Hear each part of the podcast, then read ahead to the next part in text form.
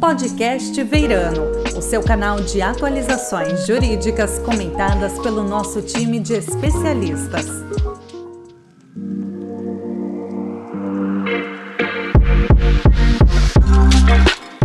Olá, seja bem-vindo ao podcast Veirano. Meu nome é Matheus Aimoré Carreteiro, eu sou sócio na área de resolução de conflitos do escritório aqui em São Paulo e hoje nós vamos falar sobre ação de produção antecipada de provas e a resolução administrativa número 3 de 2023 do Centro de Arbitragem e Mediação da ANCHAM. É, aqui do escritório para essa conversa, eu convidei nosso associado sênior, Igor Castro, para participar comigo. Tudo bem com você, Igor? Tudo certo, Matheus. Obrigado pelo convite. E o nosso convidado especial para esse bate-papo é o Luciano de Souza Godoy. Ele é graduado, mestre e doutor pela Faculdade de Direito da USP, é visiting scholar pela Columbia Law School, foi juiz federal junto ao TRF da Terceira Região por 10 anos, atuou como executivo em diversas irrelevantes empresas. Hoje ele é sócio fundador do LUC Advogados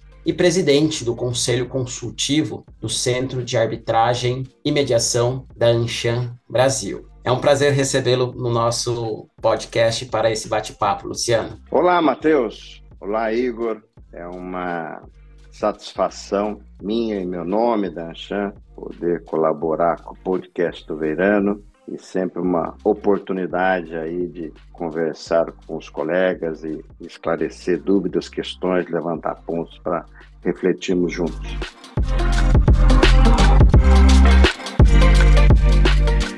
Muito bom, Luciano. E eu quero começar bem pelo começo, né? Na qualidade aí de presidente do Conselho Consultivo do Centro de Arbitragem e Mediação da Ancham, eu sei que você participa ativamente das medidas que são tomadas para modernização, transformar mesmo e continuar todo o sucesso aí do Canchan no que diz respeito às arbitragens. Queria que você contasse um pouco para a gente quais medidas estão sendo tomadas e como que estão sendo é, esses trabalhos aí junto ao Conselho Consultivo do, do Canchan, por favor. Ah, está ótimo. A Câmara de, de Mediação e Arbitragem da Anshan, ela já é bem tradicional, tem mais de 20 anos de, de atuação. Tem uma entidade muito robusta, séria, bastante, vamos dizer, comprometida com o desenvolvimento do país, que é a Câmara de Comércio Brasil-Estados Unidos. É a maior Câmara de Comércio Brasil-Estados Unidos do mundo,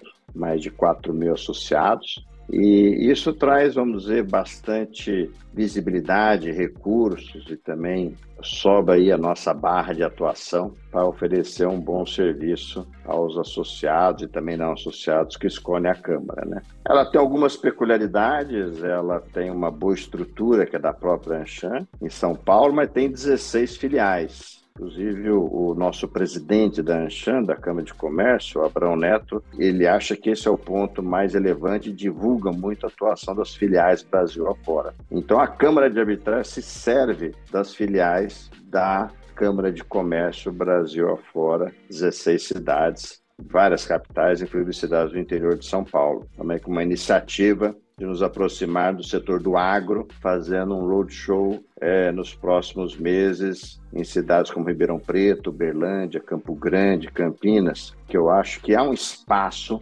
para o setor do agronegócio agir mais na arbitragem, inserir cláusulas de arbitragem nos seus contratos, inclusive um setor que tem bastante presença no comércio internacional.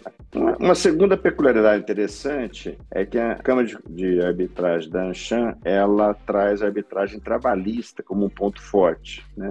Tem muitas empresas, muitas indústrias, e desde que a legislação permitiu, fizemos um regulamento específico, com custos específicos de arbitragem trabalhista, e é um setor que vem crescendo. É um setor que eu não trabalho, mas eu acho que advogados e advogadas trabalhistas tanto do setor de empresas como de advogados corporativos, mas também aqueles que se dedicam à defesa dos trabalhadores devem olhar para essa atuação. É, nós não temos lista atualmente de árbitros e árbitras, mas faremos uma divulgação aí de quem já atuou como árbitro e árbitra, que é uma forma da Anchan se qualificar para as arbitragens do poder público, que é um setor que também vem crescendo e que olhamos com muita atenção. Tem uma peculiaridade grande em nível de transparência, seriedade, para arbitrar causas como infraestrutura, disputas em portos, reequilíbrio econômico-financeiro, de, de rodovias, de, de telecom, essas arbitragens que envolvem desde a União, estados, municípios, agências reguladoras, empresas públicas, e para isso a maioria dos órgãos públicos exige que haja uma lista de árbitros. E nós faremos por meio da divulgação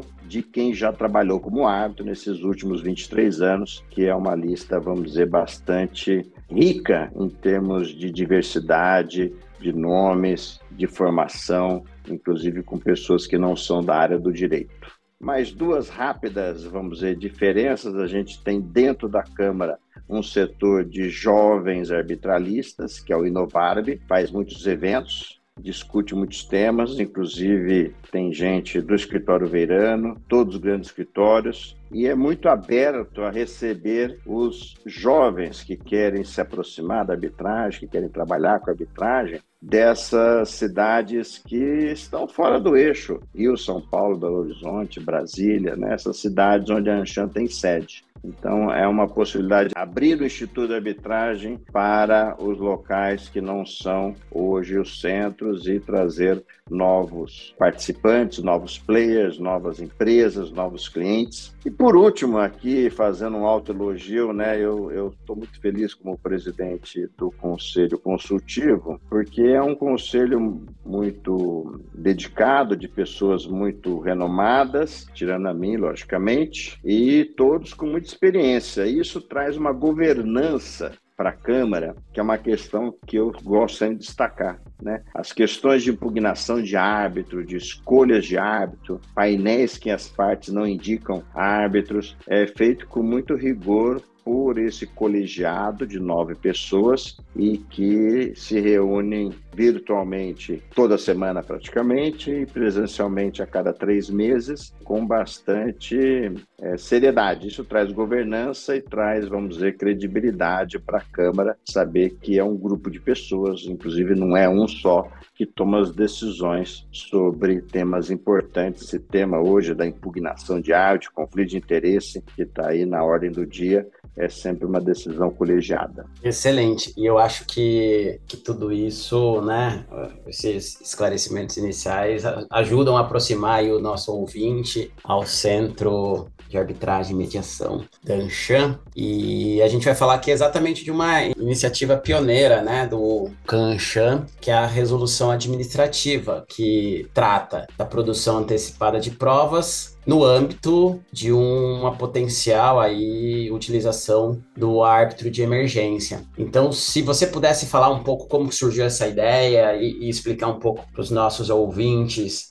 qual que é o uso tradicional do árbitro de emergência e a produção antecipada de provas, como que, que surgiu essa ideia, eu acho que seria bastante interessante. E daí depois eu também passo um pouco a palavra para o Igor complementar e a gente vai bater nesse papo aqui sobre o assunto. Pode ser? Pode ser, que ótimo, sim. Inclusive estamos super abertos a ouvir críticas e sugestões para aprimorar aquilo que foi feito. Né? É importante dizer que essas câmaras, o Brasil está tá muito bem com câmaras, né? As câmaras brasileiras hoje são todas muito respeitadas internacionalmente, na comunidade jurídica, na comunidade empresarial do mundo todo. Mas sempre há espaço para evoluir, para aprimorar, então sempre muito aberto a receber sugestões e críticas, né? O que nós fizemos, né? Vamos dizer, duas óticas. A primeira, o árbitro de emergência que surgiu na França para substituir uma possível liminar em cautelar que as partes precisam se apoiar no judiciário que atua em colaboração à arbitragem para conseguir uma medida de urgência. Arbitragem societária, eu preciso fazer uma busca e apreensão de livros, uma arbitragem que envolve construção, eu preciso fazer uma produção antecipada de provas para tirar um raio-x, uma fotografia do campo de obra, porque depois ele vai se alterar, não vou conseguir mais fazer aquela perícia. Então, essa prática de uma arbitragem com árbitro de emergência começou a surgir mundo afora, as câmaras brasileiras adotaram, inclusive a Anchan, como um árbitro que pode atuar, nos termos da lei da arbitragem, como um árbitro, vamos dizer, cautelar antes do início da arbitragem. Né? A pessoa pode socorrer ainda do judiciário, né? como em a colaboração em apoio à arbitragem, mas também pode ir para o lado do árbitro de emergência, que funciona como uma tutela cautelar. Em paralelo a isso, nós tínhamos no Código de Processo Civil de 73 uma cautelar que chamava produção antecipada de provas era bem conhecida dos advogados, porque aquela prova que demandava urgência, ouvir uma testemunha, por exemplo, que não tinha já muita expectativa de vida, ou fazer uma busca e apreensão de um documento que poderia ser queimado, poderia ser desaparecido, documentos, arquivos de computador, fazia-se então uma produção antecipada de provas e o juiz determinava que aquela prova fosse feita para depois discutir no processo. Isso veio para o Código de Processo de 2000 2015 com esta mesma situação de urgência, mas com duas novas situações que não tinham que é a chamada produção autônoma da prova. É a possibilidade da parte fazer uma produção antecipada, não porque tem urgência. Ele vai fazer uma produção antecipada ouvindo testemunha, fazendo uma perícia, ou, se for o caso, recolhendo documentos, porque ele quer ou se convencer de que ele tem um direito ou não tem um direito, isto é, prevenir um litígio não entrando com ação, ou ele vai criar meios daquilo facilitar uma possível mediação ou um acordo até direto. Né? Então, tem muitos casos, vou dar até um exemplo muito, muito simples, onde isso resolve o problema e que não é de arbitragem, que é a questão da investigação de paternidade. A investigação de paternidade hoje é basicamente saber se o exame do DNA vai dar positivo ou vai dar negativo. Então, não precisa de um processo judicial, inicial, contestação, as pessoas se desgastando com aquelas alegações, se o exame DNA basta que seja feito para saber se é pai ou não é pai, tem que reconhecer ou não, e qualquer pessoa de bom senso, tendo um exame DNA positivo, vai reconhecer a filiação. Né? Então, tem situações onde a prova ela, ela caminha rapidamente por um ambiente de mediação ou até de acordo. Né? E isso, quando nós estávamos com contratos que tinham cláusula arbitral, os advogados apresentavam uma produção antecipada de provas, muitos casos societários para apreensão de livros, documentos e alguns casos de construção para perícia em campo de obras, no judiciário. O judiciário em colaboração à arbitragem. E aí o Tribunal de Justiça de São Paulo, com algumas decisões dos juízes que julgam arbitragem em primeiro grau, depois no Tribunal de Justiça em seguida, decidiam que, olha, nesse caso não há urgência. Se não há urgência, eu não aplico o artigo 22 da lei de arbitragem. E se eu não aplico o artigo 22 da lei de arbitragem, essa produção antecipada de prova sem urgência deve ser feita em arbitragem. Se você, parte, escolheu o foro arbitral, a justiça privada, você deve decidir essa produção antecipada de prova sem urgência na arbitragem. E essa posição foi confirmada num acórdão relativamente recente do Superior Tribunal de Justiça de março de 2023, um, um caso julgado pelo ministro Marco Aurélio Belize, recurso especial 2.023.615 de São Paulo, e produção antecipada de provas sem urgência deve ser feita em arbitragem.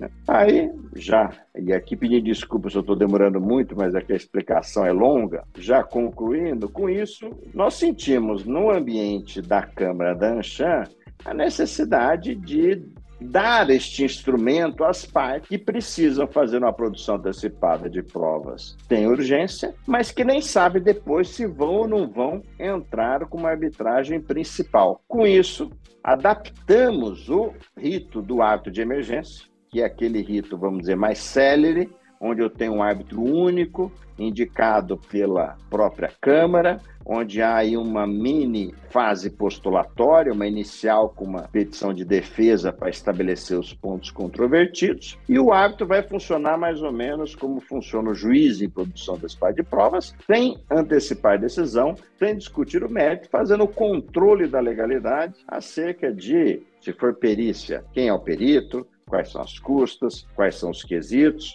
se for testemunha, que dia audiência, quem faz perguntas, quem faz pergunta primeiro, se tem impugnação à testemunha por alguma questão de conflitos, se for documentos, definindo ordem de busca e apreensão de documentos ou não, é, analisando a pertinência dos documentos sobre os argumentos. Então, o juiz faz e o árbitro, no caso da produção antecipada de provas, poderá fazer esse controle de qualidade desculpe aí, esse controle de legalidade acerca da atuação na produção antecipada de provas para que eu gere uma prova com contraditória para a defesa, que depois poderá ser levada num procedimento completo de discussão de um mérito de uma disputa, se ela servirá já como adiantamento ou não de uma situação de prova que já foi feita. Então é isso, adaptamos em poucas palavras uma situação onde já tinha um, um procedimento consolidado do ar de emergência, por uma situação atendendo e sendo muito prático, atendendo a decisão do STJ, é, que produção antecipada de prova sem urgência pode utilizar o rito do ar de emergência.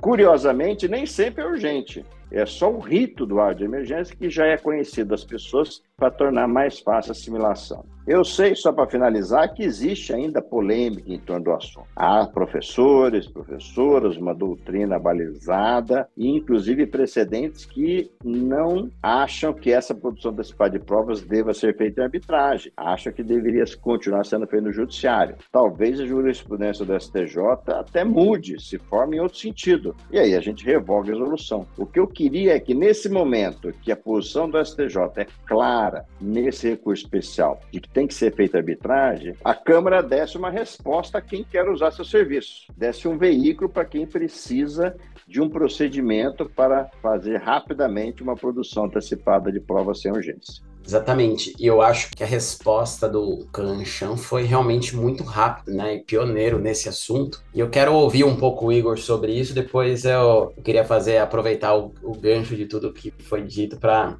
fazer uma, uma pergunta também, mas eu vou deixar o Igor falar antes. Igor, por favor. Tá bom. É, primeiro, obrigado, Luciano, por essa explicação, né? Em 10 minutos explicar um conceito desde o código anterior de processo civil até a decisão do STJ é muito bom para quem está ouvindo. E eu, eu, tenho dois pontos, assim. Eu acho que, do ponto de vista de, de advogado, né? Assim, uma ação de produção de prova lato sensu, independentemente se é para arbitragem ou não, eu, quando, quando eu comecei a advogar, estava ainda no CPC de, de 73 e eu vi nesses anos, assim, como esse instrumento tem sendo utilizado, explorado, principalmente por empresas, né, na prática. Então, é um assunto que está no radar nosso, advocacia e das empresas, tanto para utilizar como autor ou é, no radar de que a gente pode levar, né? Pode é, receber um pedido de ação de produção de provas. Então é um instrumento muito interessante. Tem gente, né? Enfim, a gente vê decisões aí é, judiciais deferindo um pedido de produção de documentos para alguns muito longos, é, às vezes outros juízes sendo muito mais restritivos. Então, assim, eu, eu sinto ainda uma ausência de uniformidade. Eu acho que aí o Instituto pode desenvolver, lapidar, né? É, mas, de qualquer forma, o Instituto está aí e acho que o advogado e o in-house é, no dia a dia tem que estar tá no, no, radar é, de todos nós. E aí, especificamente sobre a resolução eu acho ótimo, porque, primeiro que quando a gente está, né, a gente mostra para o cliente, é muito mais fácil você explicar como é que funciona, o que, que vai acontecer. A segurança é muito maior e o cliente se sente muito mais confortável em decidir seguir ou não, né? Tem mais informações para poder para poder seguir ou não, decidir o que fazer. E aí a gente faz referência, né? Achei interessantíssimo, você utiliza o rito do árbitro de emergência, que acaba dando uma maior celeridade. Então, acho que isso foi muito bom para o dia a dia, promove mais segurança, mais clareza, e, e aí, né, vamos ver como é a jurisprudência do, do STJ vai se desenvolver, mas eu acho muito bom. E, e termino falando, então, que o cliente tem que saber que tem urgência, pode se utilizar na justiça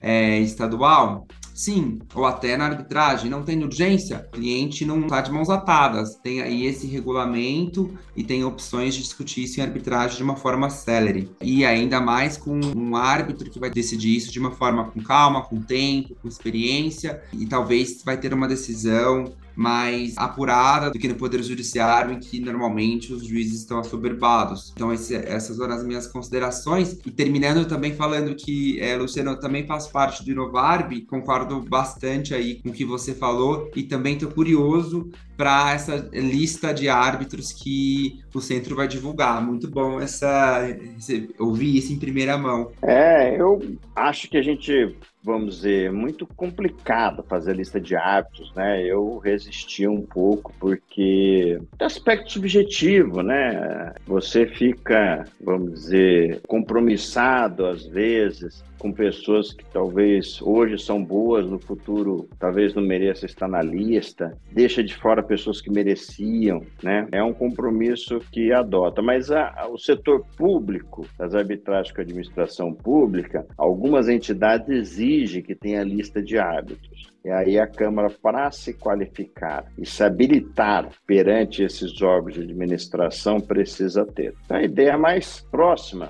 que nós encontramos para fazer rapidamente isso seria pegar quem já funcionou como árbitro nesses últimos 23 anos. Né?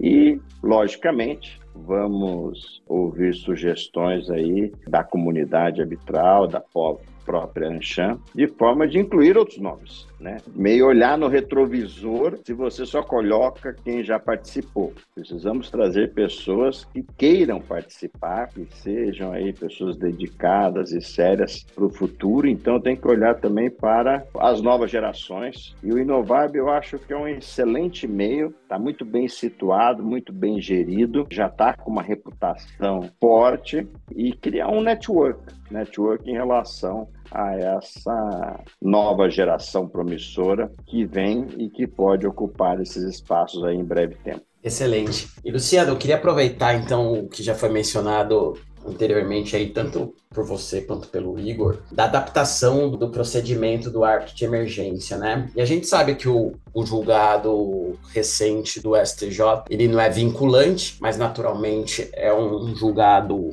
super recente da nossa corte máxima aí para interpretação de lei federal. E a gente sabe que a produção antecipada de provas, né, sem requisito de, de urgência, passou a ser muito mais utilizada recentemente, inclusive com casos de bastante repercussão nacional, casos americanas, caso Magalu e tantos outros, né, que estão aí na mídia.